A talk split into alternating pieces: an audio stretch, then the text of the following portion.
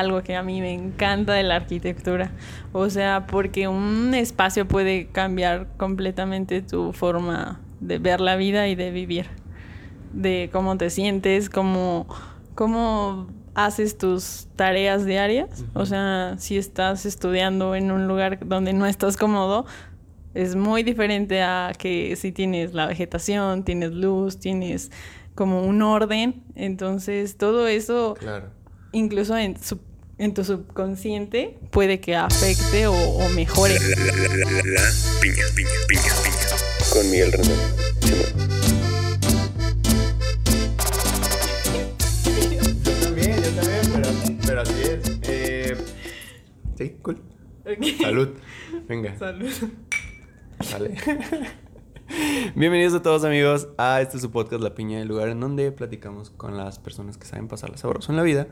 Eh, el día de hoy me da mucho gusto presentarles a una persona con la que yo por primera vez estoy platicando y eso es algo muy padre, me pone nervioso y también Jazz está aquí nerviosa. Jazz, ¿cómo estás? Bien, nerviosa. Increíble, de los nervios va a salir algo que vas a ver. Me gustaría empezar por cómo te han tratado estos meses, donde se supone que, que todo ha estado parado. ¿Cómo has, ¿Cómo has lidiado con estos meses? Pues creo que yo veo que es algo bueno. O sea, dentro de, pues sí, están todos los enfermos y todas las muertes, que es preocupante, y hay muchas personas preocupadas y con ansiedad, y me incluyo.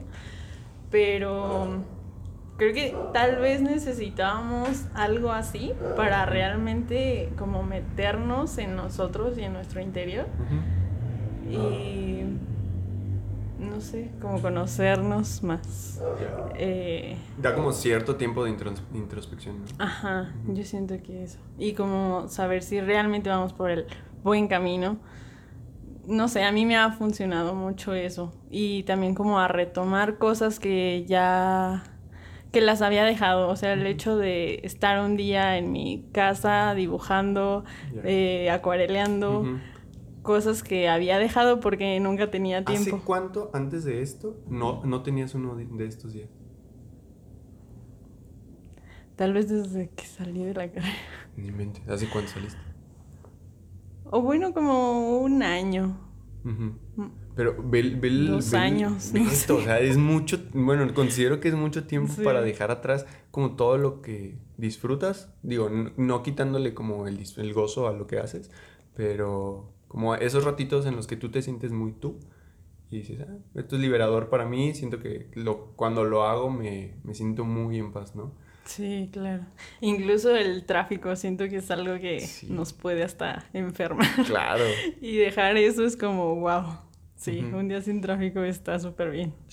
Entonces te regresó a, a donde te sentías más en paz. ¿Cómo dividías como la chamba? Mm, pues sí trataba también como de tener mis horarios, eh, pero bueno, yo soy como, me levanto en la, muy temprano, o sea, no me, no me ¿Eres- eres desvelo. fan de levantarte temprano? como 4 o 5 de la mañana. yo también, qué bueno, qué cool. Y me gusta mucho porque pues es donde vivo hay mucho ruido, Mm. entonces me encanta cuando no hay ruido y siento que es donde conecto conmigo. Mm, ok. O sea, ya sea hacer ejercicio, meditar, leer. eh, y me, me gusta, o sea, me gustó, me han gustado estos meses y también veo a muchos amigos que han cambiado, han, cam- han tenido un cambio drástico en sus vidas, tanto como ellos, yo los veo diferentes, tanto en sus, no sé, dejaron relaciones, dejaron trabajos en donde no estaban a gusto, incluyéndome a mí, que dejé un trabajo también. Órale, Fue cool. como, ay, sí, qué bueno, qué bueno Sí, que pasó. yo creo que algo de lo que se dijo muy al, eh, que se dijo al principio era esto como cualquier crisis que ya traigas arrastrando, ahorita va a ser como se va a ir para arriba y eventualmente va a tronar, ¿no? Sí. mm, sí, o sea, sobre todo también eh, yéndonos más hacia a la vida general, creo que también está padre como el hecho de pensar que nadie tiene la vida asegurada o no sabes hasta cuándo va a Sí, que llegar esto, tu a muerte. final de cuentas no- nos mostró qué tan vulnerables somos, ¿no? Sí, exacto. como una que, que a pesar de que crees que te sientes como, ah, cool, chido, poder llevándola. No, esta madre vino como, ok, todos pónganse pilas, porque tienen que estar como también evolucionando para, sí, digo, tuvimos una, tenemos una pandemia y, y sí el hecho de, de estarte como retando a ti mismo a estar contigo, está bien interesante todo ese proceso, ¿no? Sí, claro, y que no tenemos nada seguro. Ni la vida, chingado. Sí. Ni la vida. Pero bueno, cuéntame un poquito como tu camino, desde dónde nace el querer estudiar arqui. Mm, Pues yo me acuerdo que desde, desde chica, o sea, creo que sí he sido una de las personas que desde muy chica jugaba con mi hermana las Barbies y lo que más me entretenía era hacerle la casita a las Barbies. cool. Mi papá estudió arquitectura, pero nunca se dedicó a eso. Entonces, de repente me pongo a pensar, no sé, era como una situación que yo quiero completar, pero por más, más que lo pienso, me encanta. O sea, todos mis juguetes tienen que ver con algo hacia la arquitectura. eh, y siempre he estado redecorando mi Qué habitación. padre. Y sí hubo un tiempo en que estuve confundida porque me gustaba el diseño gráfico, me gustaba el diseño de interiores y, y de repente no me gustaban tanto las matemáticas y yo decía, "Ah, pues a lo mejor no la voy a hacer. Entonces, mm, en la prepa nos hicieron como que fuéramos con un profesional y estuviéramos un mes con ellos, eh, como servicio vocacional se llamaba. Entonces estuve con un arquitecto y estaba en la oficina y estaba como, "Mm, pues está padre, pero él realmente no diseñaba mucho. Eh, pero cuando iba a obra también me movió muchísimo. O sea, me encantó el hecho de no tener que estar en una oficina, sino también en la obra y relacionarte con las personas, Que están los haciendo trabajos. Ajá. Tu, pues sí, tu plano, ¿no? Sí, sí. Wow. Y, o sea, como ver tus ideas hechas realidad para un propósito. tus ideas, claro. Sí, ajá. claro. Eso me, me encantó y entonces eh, me acuerdo que él me dijo, bueno, si, si lo dudas, o sea, y me preguntas a mí, yo primero contrataría a un arquitecto que a un diseñador de interior, porque el diseñador siempre va a necesitar a veces de un arquitecto y el arquitecto pues lo puede hacer todo. Y incluso también estaba eh, dudando por estudiar fotografía. Ok, justamente por ahí va, Sí. va más adelante, pero ajá. Y, pero... Pero es- espera, tengo una, una pequeña pregunta en, en esto. Eh, ¿Diseño interiores es como, no sé, una rama de Arqui? ¿Una especialidad? un- ¿Algo así? ¿O puede ser por separado? Pues es una rama, pero existe la, la carrera como tal. O sea, solo se dedican a los interiores. Ok. O sea, ellos no llevan estructura. Y, tú es como, Y entonces yo como ah, que dije, "Eh, pues está padre porque a mí no me gustan las matemáticas. O sea, me gustan, pero me frustraba mu- Ok, te gustan, la- pero me frustran. Ajá, sí. Ya cuando, el- bueno, yo en la universidad les tomé el, el cariño ujú. y wow, también me encanta. Sí, pues, a final de cuentas creo que es como el miedo que vienes arrastrando de todo, ¿no? Sí, De, de igual, no sé, secundaria, prepa, que todos te dicen, no, mate o física o todo eso. Y, oh, y otra vez uni, que es mucho a lo que todos le sacamos, ¿no? Pero eventualmente, creo que si tienes esa cierta inclinación natural, se te va a hacer fácil y lo vas a disfrutar de algún modo, porque empiezas a correlacionarlo con lo que ya estás viendo. Sí, y de hecho en la prepa fue la única materia que reprobé, cálculo. Y, mis, y tengo un amigo, nos juntábamos a estudiar matemáticas y ya más bien fue como que, ay, pues no están tan mal y puede que sí pueda con ellas y, y pues me aviento como a lo grande. Aparte, se me hace muy interesante que en la prepa te hayan dado como todo un mes para estar en contacto con algo que querías. Porque igual, no sé, eh, que en este caso tu papá es, es arqui, ¿no? Pero en muchas carreras no se tiene como este acercamiento a la vida real, entre comillas, de lo que es la vida de una persona que se dedica ya a eso. Y siempre ves como todo lo que te pintan en la tele o todo, ah, sí, eh, eres arqui y no sé, el estereotipo de arqui, ¿no? O Sí. el estereotipo de diseñador o la carrera que tú me digas. Sí, claro, o sea, incluso yo nunca vi a mi papá en el Ujú. papel de arquitecto porque no se dedicó a eso. pero veía que dibujaba muy padre y entonces yo quería, Ajá. quería eso. O también tengo un tío que escribía súper bonito y yo así de, a ver cómo escribo, pero, y sí, o sea, ahorita es como, ah, sí, escribo bonito. o sea, como Pero, que siento que tenía... ¿A caligrafía o, o como narrativa? Mm, pues la letra normal, Ah, ok, ok. Ya. o sea, estéticamente. Ah, ok, ok, ok. Ya, ya, ya. Sí, y pues desde ahí como que siempre tuve cositas que... ¿Y en la uni me nunca, nunca titubeaste con, con esto de convertirte en? Mm, O, yo siento o de repente que... volteabas así como a los lados y decir, ah, güey. ah", Sí, claro. O sea, yo puedo decir, me encanta mi carrera, no pude tener mejor decisión en la vida y aún así tengo mis bajones de que tengo duda. Ujú. Y veo a mucha gente que se frustra porque a veces no están tan seguros y las dudas les pesan más.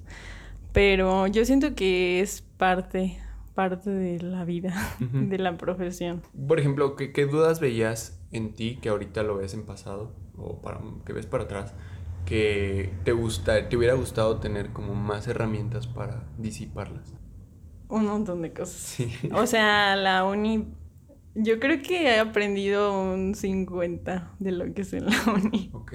O sea, sí tienen también como mucha historia que me inspiró mucho. eh, y, pero también tienen como, sobre todo en la, en la Michoacana, creo que va más hacia una ingeniería. Ok. ¿Estudias en la Michoacana? Ajá, o sea, porque te enseñan como cálculo, estructuras y un buen de cosas. Eh, y como que, pues no hay a veces tan buenos maestros, pero siento que también algo que me sirvió fue ser como muy autodidacta. Ujú. Y, ajá, como que más bien es ¿Qué estarle consumías buscando. cuando estabas ahí?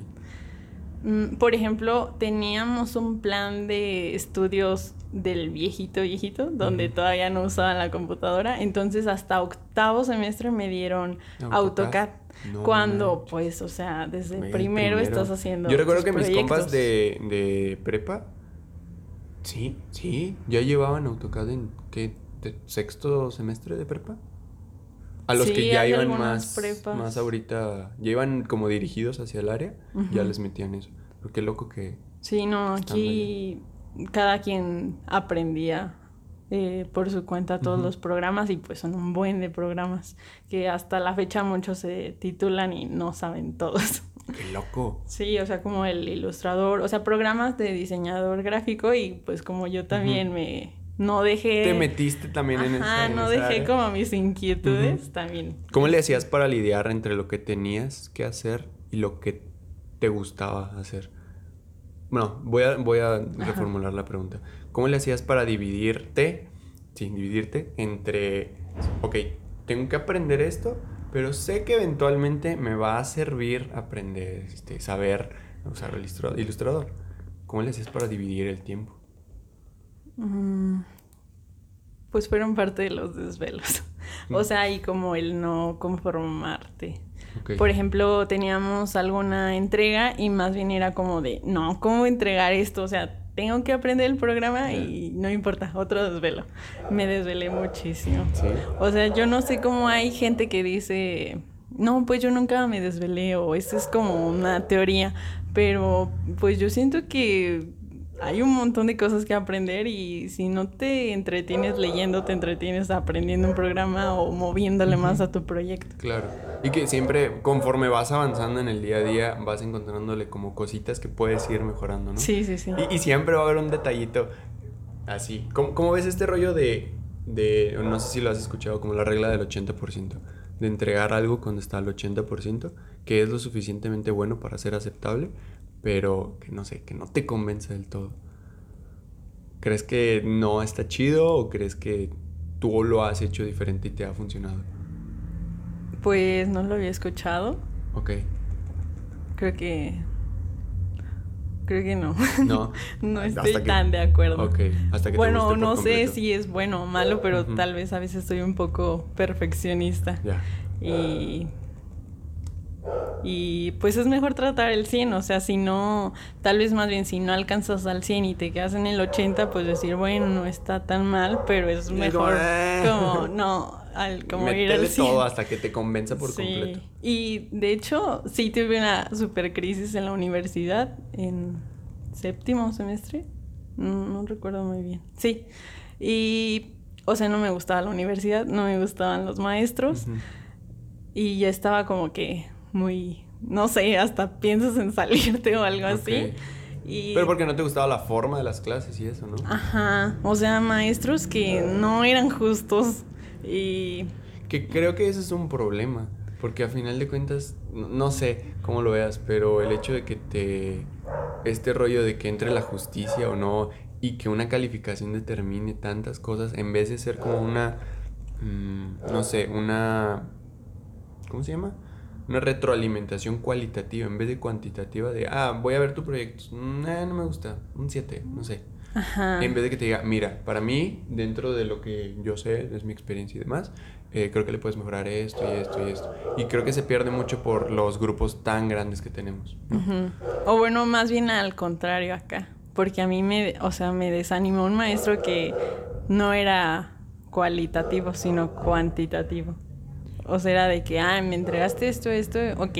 Pero era, hacían, no sé, cajitas cuadradas. Y yo era como de, ah, pues ahora, no sé, voy a hacer un círculo y me tardé el doble, pero no alcancé a la última. No sé, instalaciones y, y, y él decía, ah, no me importa. O, no- bueno, hubo otro tema especial, pero ahí fue donde me desanimé y me fui un semestre a la UNAM y ahí fue donde, wow. Sí, ¿viste mucho sea, el- esta diferencia? Sí, como que el amor que le tenía la carrera fue Renació por completo. Ajá, y al doble. Ok. Este, Pero te fuiste como a inscribir, o sea, ¿hiciste todo el proceso de inscripción o fue, no sé, como intercambio? No. Fue un, ajá, como un intercambio. Ah, ok. Y también ahí estuve trabajando. O sea, entraba de- a las clases a las 7 de la mañana, salía a las 2, tenía una hora de camino mientras comía y a las 3 yo estaba en el, en el trabajo. Y no había hora de salida. O sea, salía a las 11, a la 1, a las 5 de la mañana y ya de ahí me iba otra vez. ¿Y de qué era tu, tu trabajo? Pues fue una... Fueron prácticas, en realidad no me pagaban como un trabajo, pero fue en la oficina que hizo el nuevo aeropuerto. Oh, ya. Ajá, Fernando Romero. Ok. Y Qué pues no me arrepiento. Estuvo Oh, wow. muy, muy pesado, pero estuvo increíble, sobre es como todo por las... grandes ligas, ¿no? Sí, o sea, es un despacho pues internacional y conocías mucha gente muy apasionada y de todo el mundo. Y creo que muchas veces es lo que, lo que falta, ¿no? ¿Qué, qué es lo que te decía? Qué bueno que hacían esto en tu prepa de, de involucrarte con todo el proceso. Porque justo en, en estas prácticas donde conoces a gente que también le apasiona, o cuando tú estás titubeando dices, ah, igual y sí, igual y no, y conoces esta banda, dices, wow, quiero también eso, ¿no? Sí, o te lo crees. También. O sea, porque realmente aquí yo no conocía a alguien que decía, quiero llegar a esto, quiero un proyecto como una referencia para. Ajá, sí, no. Y no fue realmente el, el dueño del despacho el que te anima, sino como a todos los demás haciendo muchísimo Que generalmente trabajo. estos lugares son como puntos de reunión para todas estas personas creativas, ¿no? Exacto. y este éramos muchos practicantes también. O sea, éramos como de la misma edad y como todos dando 100%. Qué chingón. Estuvo muy, muy padre. Y pues yo siento que eso sí fue un parteaguas en, en mi carrera. ¿En qué año fue esto? En octavo. Ok. Y para cuando regresas, ¿cómo sentiste, no sé, bajar? Súper feo. Súper feo. Porque, o sea, aparte allá, pues yo vivía sola. Ujú. Eh, sí, tenía un fin de semana libre, porque a veces también trabajaba los fines de semana. Ok. Pero, eh, no sé, me acuerdo los domingos, que era cuando había más tiempo, me levantaba súper temprano y me salía a recorrer toda la ciudad, todos los museos. Y estuvo súper padre. Y aquí es como de, pues ya me conozco todo, no hay nada nuevo. Y allá pues también como que hacía mucha fotografía. Y tu creatividad también estaba... Como alimentas Sí. constantemente todo Sí, eso. claro, porque pues los edificios de los grandes arquitectos están allá. allá. Sí, aquí. eh, Acá obviamente me encantan, cada que venía me encanta y el cielo azul, wow. Ver el cielo. sí, las estrellas, porque ya no veía ni una, era como, ah, una estrella. Ah, no, ¿pero es un avión. Ah. sí, te lo juro. Sí, llegar acá y otra vez a la casa de mis papás, otra vez a la facultad donde como que todos están muy ya en un estado de confort. ¿Sistematizados? Mm, ¿Cómo? Bueno, por ejemplo, yo tenía como muchos compañeros que de verdad no, no disfrutaban la carrera. Entonces, Que son estos ejemplos de que se meten porque tienen que elegir una carrera, ¿no? sí. Y, Y, es bien frustrante eso. Y por ejemplo, allá era como muchísima competencia. Allá los salones eran auditorios, entonces veías a un montón de gente y Y maestros. todos partiéndose la mano. Sí, y maestros súper. No, de verdad, wow. O sea, ajá, arquitectos como Javier Senocié, Ujú. igual, no sé si No, le conozcas. no bueno, hace arquitectura orgánica. Está muy loco. Pero no te imaginas qué loco de que esté en un auditorio con sus alumnos y se sube arriba del escritorio. inventé. Ajá, y como que, o se ponen como a gritar y como, sí, me emociona y, y te transmiten eso. Y todos levantando la mano y citando libros porque la Eso, biblioteca ya está llena y te puedes llevar el libro que tú quieras a tu casa y acá no. Ajá. O sea, ni siquiera te prestan un libro. Exactamente. Que- Que, igual no vas a quedarte en la biblioteca a las 3 de la mañana leyendo. con- Independientemente que estés muy emocionado, no te puedes quedar en la biblioteca. Sí, no. Y, el hecho creo que eso de que te lo puedas llevar a tu casa es como, ah, venga, le voy a dar durísimo y no me importa no dormir. Mañana voy a llegar con una idea bien chingona. Sí, o sea, todos súper cultos leyendo, pero pues no, no sé, o sea, ahí también valoras mucho la, la competencia, porque acá era más bien como que tal vez se molestaban si alguien llegaba con más trabajo de la cuenta, que tampoco pues era tan matada. pero pues no sé, creo que la competencia es algo muy bueno que te puede pasar en tu exacto. carrera. Yo lo veía hace unos, no sé, como dos o tres años con... Yo vendía donas. Entonces, en algún punto veía que la gente se enojaba porque de repente llegaba una persona a vender pan, llegaba una persona a vender tamales.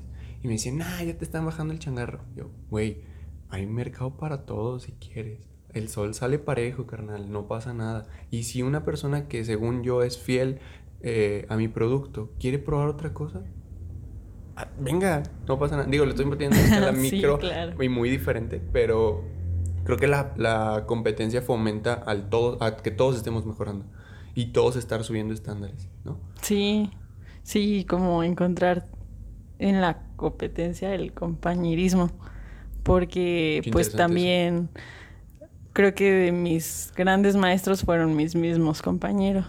Y, y- y no veías como, bueno, supongo que sí, hay, hay gente que sí es muy mal pedo, ¿no? Y que sí no sabe separar como lo laboral como de lo personal. Sí, Y claro, siempre se aferraban o algo. claro, de todo te encuentras. Igual allá también me encontré personas súper malas que jamás en la vida me había topado. Y pues también, o sea, es ver lo positivo y decir, pues hay de todo. Sí, claro. Después de que termi- bueno, después de que regresas acá a Morelia otra vez y vas en este camino para terminar la carrera, ¿cómo fue adaptar todo lo que traías a todo lo que te pedían aquí? Para ya dar como ese salto de la escuela a igual al mundo laboral. Mm, Pues estuvo muy complicado. Lo bueno es que me fui con un compañero eh, y fue, o sea, hizo lo mismo. Estuvimos en la UNAM, estuvimos trabajando también. Entonces llegando acá fue como de, pues ahora tú eres mi competencia. Pero en realidad estaba padre, o sea, de él aprendí muchísimo, muchísimo. Y, y como que más bien entre los dos era de, ¿y si hacemos una maqueta? Yo creo que los demás se van a enojar, pero no importa, hay que hacer una maqueta. No man. Sí, sí, o sea, de- en algún punto tú tenías esta retroalimentación con él y decían, ah, sí, a huevo, sí, sí. Sí, y pues obviamente también, valoras cosas que antes no veías aquí. O sea, por ejemplo, la arquitectura de aquí o las personas de aquí no se comparan, o sea, en cuanto a sentimientos o no sé cómo decirlo, con las de allá. O sea, es como que todo más cerrado y aquí es Más como... rápido, ¿no? También. Sí, sí, muy rápido. Que la gente igual no se toma el tiempo de observarlo. Y dan por hecho que ahí están. Claro. Y, y no sé, me pasó mucho cuando yo llegué por primera vez a Ciudad de México, que volteas para arriba y dices, wow, ¿qué es esto? está muy loco porque aquí no está. Lo- yo siento que lo más fuerte era subirte al metro y que Sí. te empujaran, o sea, aún así en el, en el vagón de mujeres, o sea, todos se pegaban, Sí. literal. Es como... apretadas. No, no, está... Sí, Nunca o me sea, subí a un, al metro en hora pico. Está horrible. Sí, sí, es como, ay, no. Sí. Y pues sí, valoras también muchas cosas que tienes aquí. ¿Cómo das el primer salto al mundo laboral? ¿Cuál, cuál Mm, fue tu primer chamba? Pues también tuve una crisis laboral. Ok. O sea, porque yo en mi tesis como que me metí mucho a, ok, me voy a comer los libros y investigo muchísimo, como que pues me pegaba un poquito al- a mi asesor y de, "Ay, ¿tiene otro- algún libro? Y ya, ¿no? Eh, pero ya después fue como de, bueno, ya me voy a titular, necesito dinero. Quiero Y- comer. sí. Y este. Y entré a un despacho que igual me bajó la moral horrible. Porque me pagaban súper poquito. Pero, o sea, como que me lo planteé de, pues, o sea, yo te voy a enseñar. Ah, Y, y en realidad dibujaba. Es como de lo más aburrido que puedes hacer de arquitecto. Porque es dibujar en AutoCAD. Cosas que ya te dicen, cosas muy lineales. O sea, a veces es como, ah, pues qué padre dibujar. No. No, ni o madre, sea, ni madre. trabajar de dibujante no está padre. Y me quedé ahí como cuatro meses. No me gustó nada. Que igual te absorbe y dices, no, ni madre. Ajá, pero pues gracias a eso y a que me anduve moviendo, vendiendo otras cosas o así, fue que pues pagué mi titulación. Y, y después me quedé sin trabajo. O sea, estuve como medio año o un poco más que no encontraba trabajo. O sea, yo decía, bueno, voy a regresar a, a Ciudad de México, pero, por ejemplo, en el despacho en donde ellos estaban, te pagaban 8 mil y pues las rentas son carísimas, 12,000. todo es caro y es como de, pues no, o sea, que me voy otra vez como a, a sufrirle. Siento que esos lugares son como para. Si tienes un familiar y tiene un espacio, es como la oportunidad que todos, que muchísimas personas. y te ahorras renta, ¿no? Sí, porque la renta, sí, Te es mucho. consume todo, el, todo lo que te pueden estar pagando. Sí, Y claro. no sé, es- creo que está muy subestimado lo que debería ganar una persona recién graduada. Sí, claro. Y de hecho también, o sea, hace poco este conocí a alguien y me dijo, "O- oye, pues es que no sé, no, no tengo trabajo y, y como que estoy en una crisis y yo fue yo estuve en esa crisis, de verdad estaba en crisis de que decía, ¿por qué? ¿Por qué sí? Yo que me comí los libros, no tengo trabajo y buscaba y buscaba y era como, no, ni siquiera me contestaban y es como, ¿por qué? Ujú. ¿por qué está pasando? Y como que solo, pues tal vez entré como, como a decir, no estás bien o, o no soy lo suficiente, pero, pero de lo, de lo que hablaba con el chavo que te digo, eh, ahorita estoy leyendo un libro que se llama en, Libera tu magia y habla de cómo, cómo vivir una vida creativa y te habla como en todo, o sea, general. Y es, ella es la escritora de Comer, Rezar y Amar. Y Sí, sí, sí. entonces ella dice, nunca le des el peso tan grande a, a tu, a tu trabajo creativo como para querer que te mantenga cuando todavía no, es, no llega la hora o no es lo suficiente. Y es como, ¿por qué no lo leí antes? sí, sé, O sea, ah. fue mucha frustración y yo creo que fue eso. O sea, a lo mejor yo obviamente me quería ya independizar y, y ganar un montón de Que dinero creo que es este y el, me el rollo frustré. también. eh, que cuando salimos te quieres comer al mundo muy rápido y es como aguanta. Tienes que ir construyendo de poquito y de poquito y de poquito. Y que al final topas con pared y eventualmente sale algo chido, ¿no? Sí, sí, creo que pues fue un mal momento, pero pues también me hizo como valorar muchas cosas. Después de que pasa este bache de que no te estaban pagando lo suficiente, ¿hay algún momento en donde, como de eureka, y dices, ah, bueno, ya se va a ir arreglando este rollo eventualmente? O sea, como alguna Mm. chamba que, que hayas agarrado que te haya levantado el ánimo después de eso. Pues entré a trabajar a otro despacho donde estaba, había muchos jóvenes y me encontré con el diseño industrial. Entonces, en la UNAM tomé una optativa de diseño industrial con uno de los mejores, que es ¡Qué Oscar! Hagerman, o sea, que es como muy arquitectura social y como en el campo. Entonces, recuerdo que en la facultad lo llevaron a dar una conferencia y yo lloré. Madre, Entonces, me meto a una a mi optativa y llego al salón de mi de diseño industrial y era él. ¿Y tú Ajá. Sí, no lo podía creer. fan. Sí, y entonces a mí me gustaba, pero mi papá se dedica a, a los muebles. Ok. Entonces era como, ay, ¿por qué dejo la arquitectura por los Ujú. muebles? Entonces como que no me había llamado la atención, pero tenía como la espinita. Entonces cuando entré a este despacho, pues tenían todo su taller, sus máquinas CNC. Eh, estaba pequeña, pero para mí fue como, wow, encontré Ajá. un buen lugar. Aparte tenían un grupo de diseñadores gráficos, eh, también a veces necesitaban foto y fue como una parte como de nuevo conectar con la creatividad, pero igual aún así no me pagaban mucho y estaba en Altozano, entonces yo tomaba el camión hasta Altozano. Era- o sea, estaba, había como cosas que no, pero dentro de la creatividad pues estuvo padre. ¿Compensaba esta parte de creatividad todo este hecho de, de tener que desplazarte tanto hasta el Tosano y demás? Sí, porque aparte como que te daban mucha libertad. O sea, el arquitecto en realidad no se metía tanto al diseño y pues yo creo que tenía altas expectativas de mí porque eh, pues como que me soltó, o sea, fue de, ah, diseña unos lockers, diseña esto y ya le iban gustando cosas y ya. Y de hecho yo no era tan buena para los renders y me acuerdo que me pidió un render al, o sea, para el otro día y ese día en la noche yo me puse como a investigar como Ajá. loca para que no me saliera tan feo. Entonces, pues ¿Qué es lo que siento decías, que fue no? muy Que, que el hecho de...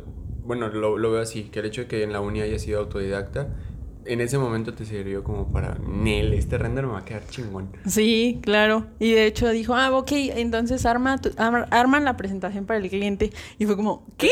¿Qué? Pero no está tan padre. Y fue como de, ya después vi los demás y dije, "Ah, pues sí está padre. ah, sí, tan sí, sí. y ya, o sea, ahí como que conecté de nuevo con la creatividad. Qué chido. Y estaba padre. Cuando te piden hacer unas, lo que sea que te pidan hacer, ¿cómo, cómo es tu proceso creativo? Mm, ¿Cómo es absorber ideas del día a día? Pienso que cualquier persona que se dedique a esto de la creatividad, Ujú. todo es material de inspiración. Y creo que difícilmente si alguien no encuentra la inspiración en la vida misma, en todo lo que está viendo a su alrededor, lo difícilmente se va a poder meter a una, no sé, masterclass o en un ejemplo muy burdo, a Pinterest, a buscar una idea para, ¿no? ¿Cómo Sí. le has hecho tú para, ok, me pidieron tal cosa y con lo que traigo y con qué complemento voy a crear?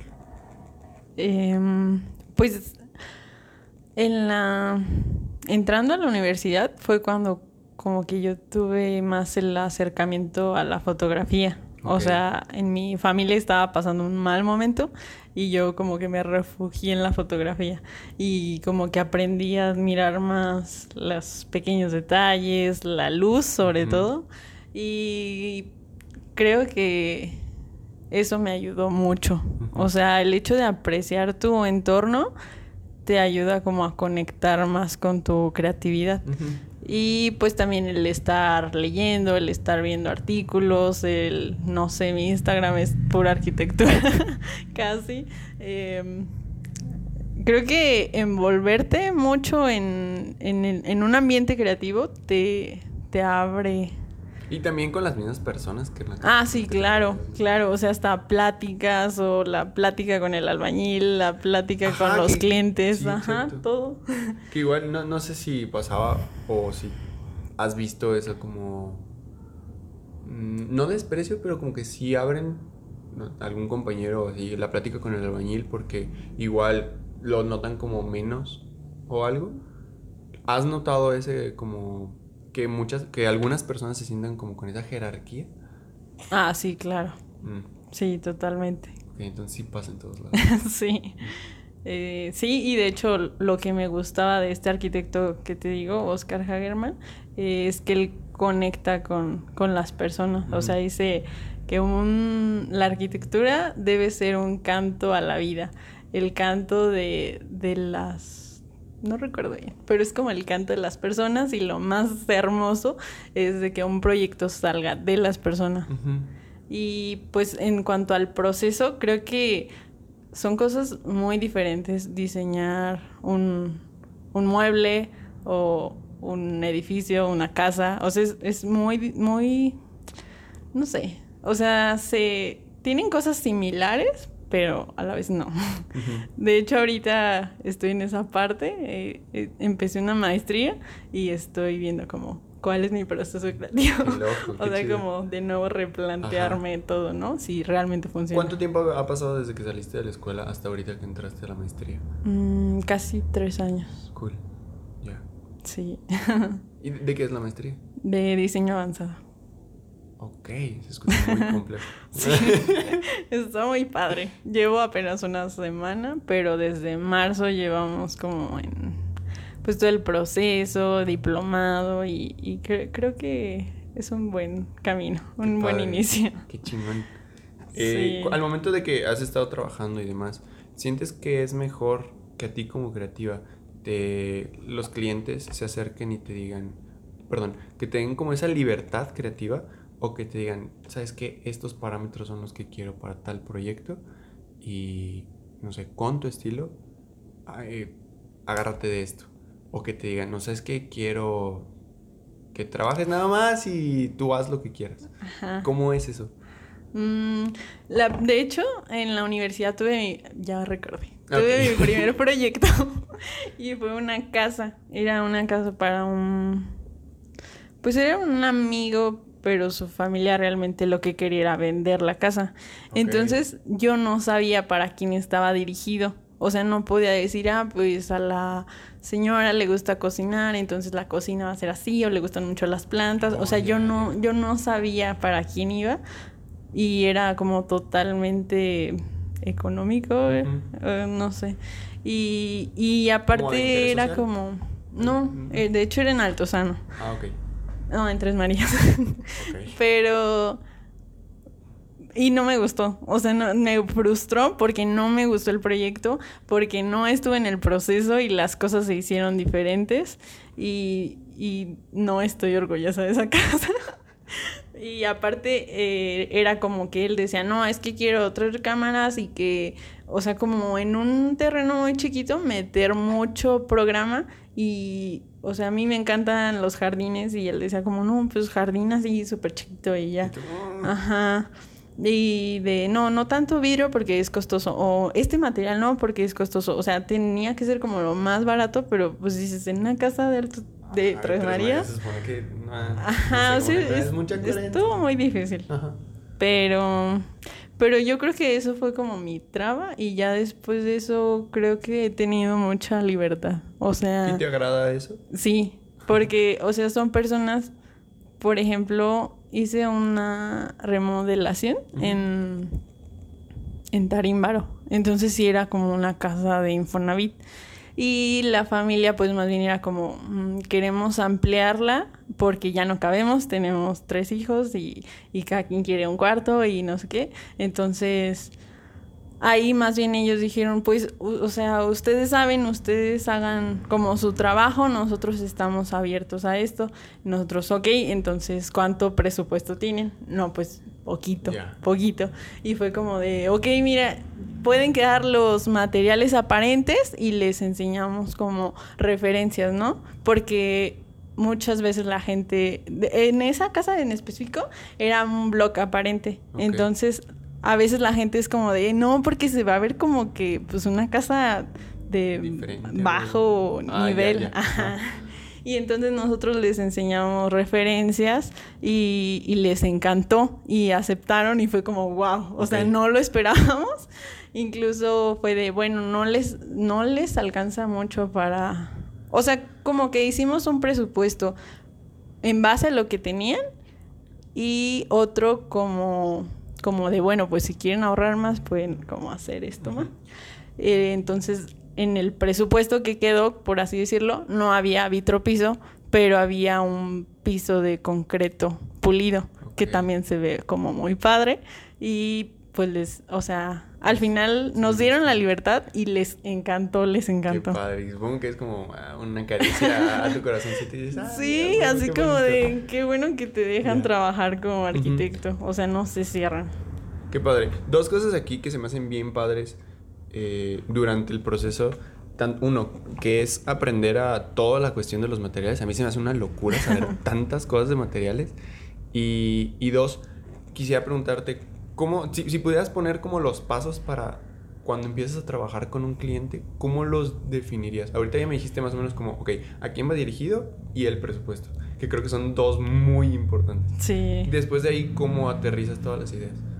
Mm, pues creo que, o sea, por ejemplo, ese proyecto fue como con ideas que yo ya, ya tenía o que, por ejemplo, vi una referencia de, de las arquitectura con materiales aparentes y a mí me encantan porque es como, pues está como natural y si lo sabes realmente combinar o, o con el mobiliario o con la cancelería, no sé, les puedes dar como totalmente otro otro lado, no sé cómo decirlo. Eh, Como un giro diferente al- a ese mismo como estilo de... Sí, sí, claro. Y, o sea, hay gente que pues todavía está un poco cerrada en eso, pero es parte de la ar- arquitectura contemporánea mexicana. por decirlo. Ujú.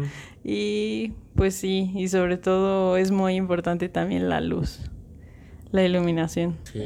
A- Algo bien padre que, que dices sobre esto. Eh, ¿Has visto Abstract en Netflix? Sí, claro. Ha- Hay, justamente hay un, hay un capítulo de esto y menciona que el 70%, por- no, el 97% de nuestra vida nos la pasamos adentro de un lugar.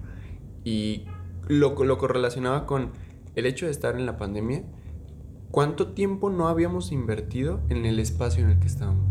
Y por, porque tantas personas se, se- se empezaron como a preocupar por el bienestar, por sentirse a gusto en el lugar en el que estábamos, ¿no? Se me hizo Sí. bien loco pensar en eso. Sí, fue como un fenómeno también que me encantó, porque veías a la gente pintando, comprando nuevos muebles, nuevas Sí. Y cortinas. volteando a ver esas cosas que antes Sí. pasaban desapercibidas, como de, ah, sí, para cuando estemos aquí, ah, güey, tenemos que estar ahora todo el tiempo. Sí, y o sea, también es algo que a mí me encanta de la arquitectura. O sea, porque un espacio puede cambiar completamente tu forma de ver la vida y de vivir. De cómo te sientes, cómo, cómo haces tus tareas diarias. O sea, si estás estudiando en un lugar donde no estás cómodo, es muy diferente a que si tienes la vegetación, tienes luz, tienes como un orden. Entonces, todo eso, Claro. Incluso en, su- en tu subconsciente, puede que afecte o, o mejore. ¿Cómo lo, no sé si lo han relacionado como el, cómo impacta de manera psicológica el espacio? ¿Se han metido a algo así? Sí, claro. ¿Y qué tal? ¿Cómo es? es- Bueno, de hecho, no te lo dan como tal, te dan lo que es la teoría del color y muy apenas la psicología del color o algo así. Pero, o sea, como que tal vez lo damos por hecho, como, ok, pues sí, psicológicamente puede que te afecte o no, pero me gusta también como pensar en, en los sentidos. Por ejemplo, justo en Abstract hay una diseñadora de interiores de que te dice, pues es que, o sea, mi diseño va hacia los cinco sentidos, o sea, incluso el tacto, el aroma, Entonces todo eso se me hace súper padre e importante. Por ejemplo, la casa, la ampliación que hicimos, pues era una casa Infonavit como pues ordinaria. Entonces, eh, la familia llevaba aquí poquito. Era de México, llegó a Morelia porque tuvo una oportunidad de trabajo y fue como de, bueno, pero necesitamos ampliarla. Entonces después como que perdió el trabajo, pero quieren, o sea, ellos ahorita están como es que no nos queremos ir porque tenemos nuestra casa y nos encanta. Bien bonita. o sea, no la quiero vender.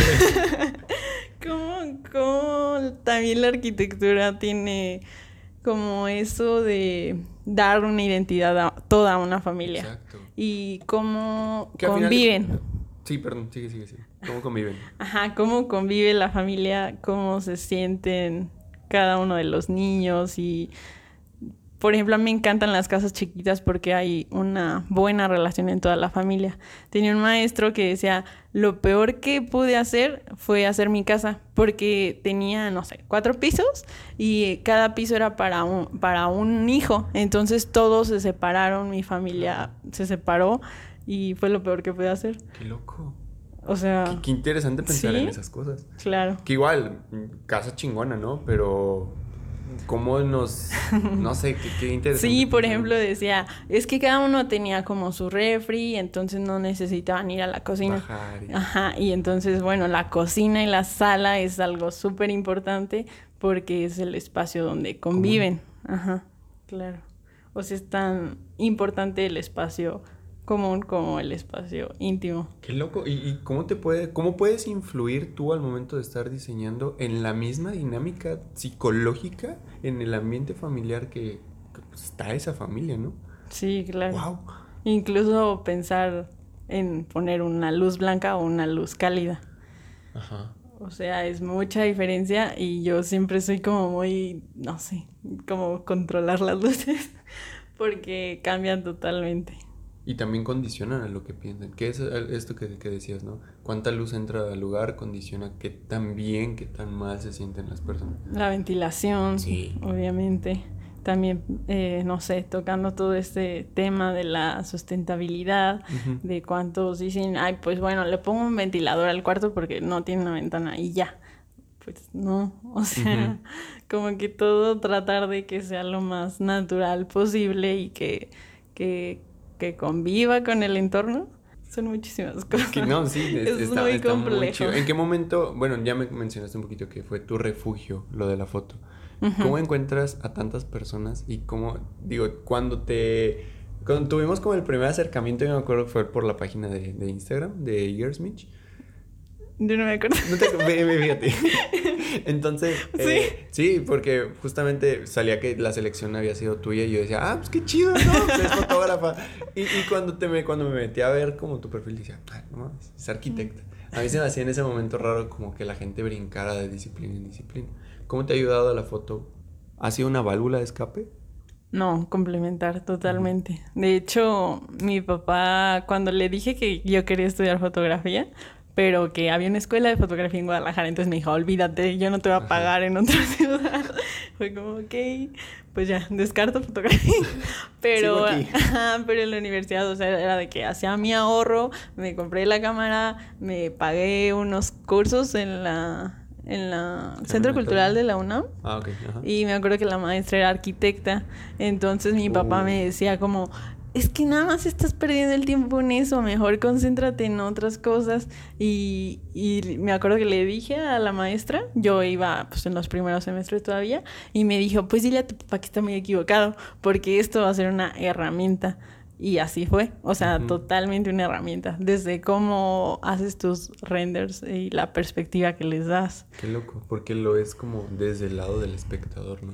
Ajá, e- incluso tus presentaciones o, o al diseñar un proyecto eh, hay cosas como la luz, la proporción, o sea, son muchísimas cosas que se relacionan. E incluso la misma composición de la foto influye. Claro, Wow. los colores, las sensaciones.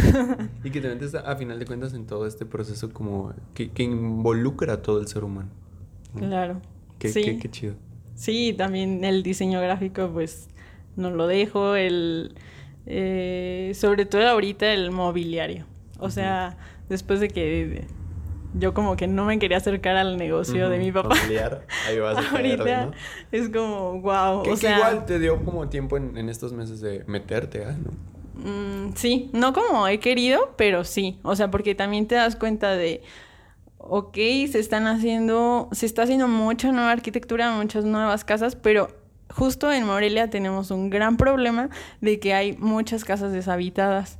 O sea, todos estos fraccionamientos que se hacen a lo loco sin pensar realmente en la familia que va a vivir. O sea, ¿cómo, cómo- qué haces con eso? Porque realmente es basura. ¿Y qué haces con esa basura? La arquitectura es como también algo muy impactante y como que digo, ok, quiero hacer algo con, con eso, o sea, de la sustentabilidad con la arquitectura. Y también justo fue un tema que tuve en mi tesis sobre rehabilitar los espacios. O sea, muchas veces dicen, ah, esto no sirve y lo tiro. Pero pues lo mejor es aprovechar lo que tienes y modificarlo. Y... Ajá. O sea... Ah, Puede ser esto, este rollo de. ¿Has escuchado sobre la gentrificación?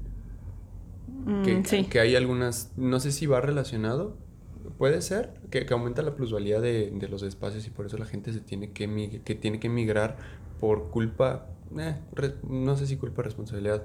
O porque influyen directamente empresas grandes a ocupar espacios y no sé, vecindarios que antes la gente podía vivir a gusto y ahora se tienen que lugar a mudar a espacios más, no sé, baratos. Sí, claro. O sea, y también depende mucho como del uso de suelo. Realmente hay urbanistas y eh, cosas políticas que no me encanta, pero la política ahora sí que tiene muchísimo que ver porque son los que deciden qué va a hacer con la ciudad. O sea, muchos dijeron, por ejemplo, villas del Pedregal. Gran lugar. Ajá. O sea, eso no, no está bien, no funciona. Y aún así es como, bueno, pero va a haber dinero, hay que hacerlo. Entonces, mm, sí hay también como cierto fenómeno de que las nuevas familias pues no tienen como lugar para para pagar algo en el centro o para rentar algo en el centro no tienen una casa entonces Periferia ajá periferia periferia y lo más barato y eso también afecta muchísimo eh, si te tienes que trasladar hasta acá en lo que hablábamos del tráfico eh, no es sustentable. Estás menos tiempo con tu familia, menos tiempo en tu casa, las comidas, o sea, todo se complica. La ciudad también es algo súper interesante, el urbanismo. Qué loco. ¿Qué crees que, que une a la arquitectura mexicana? ¿Qué similitudes ves, no sé, en Morelia, Ciudad de México? eh, no sé, creo que fue, has ido a Oaxaca también. ¿Cómo, cómo es, cómo es eh, estas similitudes dentro del mismo país? Creo que lo que hace falta en la ciudad en general, pues es urbanismo. O sea, la ciudad crece a como puede y nadie nos dice cómo crecer. Cuando, pues en otras ciudades sí hay más planificación. Entonces, pues eso también pasa como en Morelia. Morelia sí fue como una ciudad planificada donde incluso hay una retícula y todo el centro está súper bien y lo demás está como, pues, a como se puede, a como la gente, a- ajá, como la gente lo hizo, todos los paracaidistas y todo esto es Ya. pues algo súper malo. Y incluso, o sea, el centro puede que sea la retícula, pero no funciona porque ya crecimos, eh, los carros ya no caben, hay mucho tráfico, el transporte es otro tema súper conflictivo en la ciudad y pues creo que tal vez el caos es lo que lo que tiene como descripción las ciudades en México. Digo, tampoco he podido viajar a otra ciudad, pero pues simplemente ves el transporte público, cómo funciona. Y pues aquí no sé, o sea, yo he querido mucho andar en bici, pero no funciona la No, ciudad. no pueden. La verdad está muy feo todo, todo ese rollo de, de intentar hacer como acciones sustentables. Porque igual escuchas eh, este rollo de, ah, pero pues en Ámsterdam, quién sabe qué. Y son como comparativos de, güey, por favor. No, Sí. no, no se puede comparar así de fácil. Y pesa más como toda esta política que tenemos aquí, ¿no? Del transporte público, de que es algo privado y obviamente los de las combis es todo un negocio y no sé, se haría, no sé, un que, caos. y que creo que el fin ni siquiera es transportar a gente. Sí, o so- sea, Solo gana dinero y ya, hasta rico. ¿no? Exacto. Es el rollo. Ah, Sí. caray. Pues bueno, eh, ¿te gustaría cerrar con algo?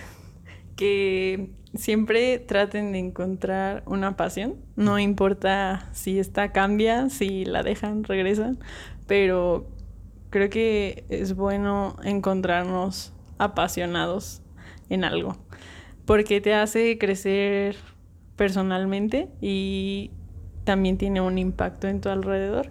Entonces muchas veces nos frustramos por, por querer enfrascarnos en algo por decir, si estudié arquitectura, tengo que ser solo arquitecta. o sea, no encontrar todo lo que te relaciona a eso y pues fluir. Qué chido.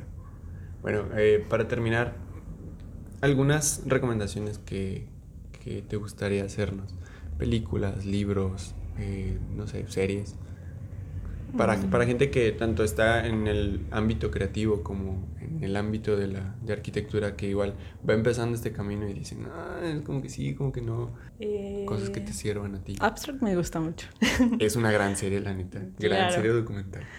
Y no sé, creo que funciona mucho encontrar a quien admirar.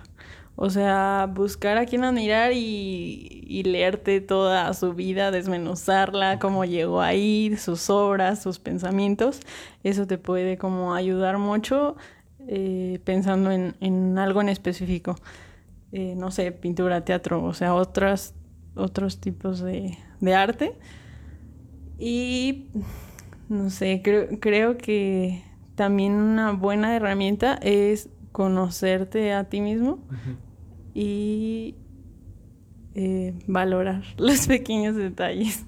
O sea, creo que cuando tú estás realmente conectado contigo y con la naturaleza, con el mundo, con lo que te rodea, puedes conectar con, con todo lo que quieras. Sí, que igual Sí. Es, es muy importante como el, este proceso de autoconocimiento para así Claro. saber qué herramientas tienes, qué con qué herramientas puedes conectar con las demás personas y que esas ideas en algún punto converjan con las de los demás, ¿no? claro. Se me hace muy chido. Eh, ¿qué, qué proyectos tienes después? Bueno, ahorita estás en la maestría. ¿Qué, ¿Tienes algún proyecto alterno a?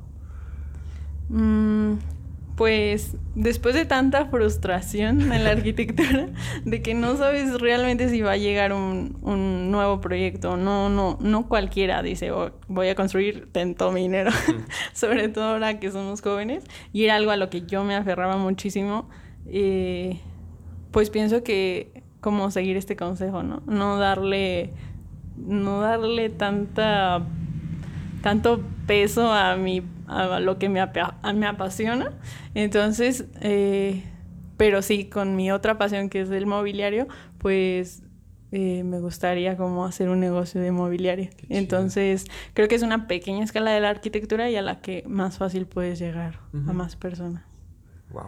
y a ver qué tal Increíble. Pues bueno, muchas gracias, Jazz, por tu tiempo, por haberle, por habernos dado una plática increíble.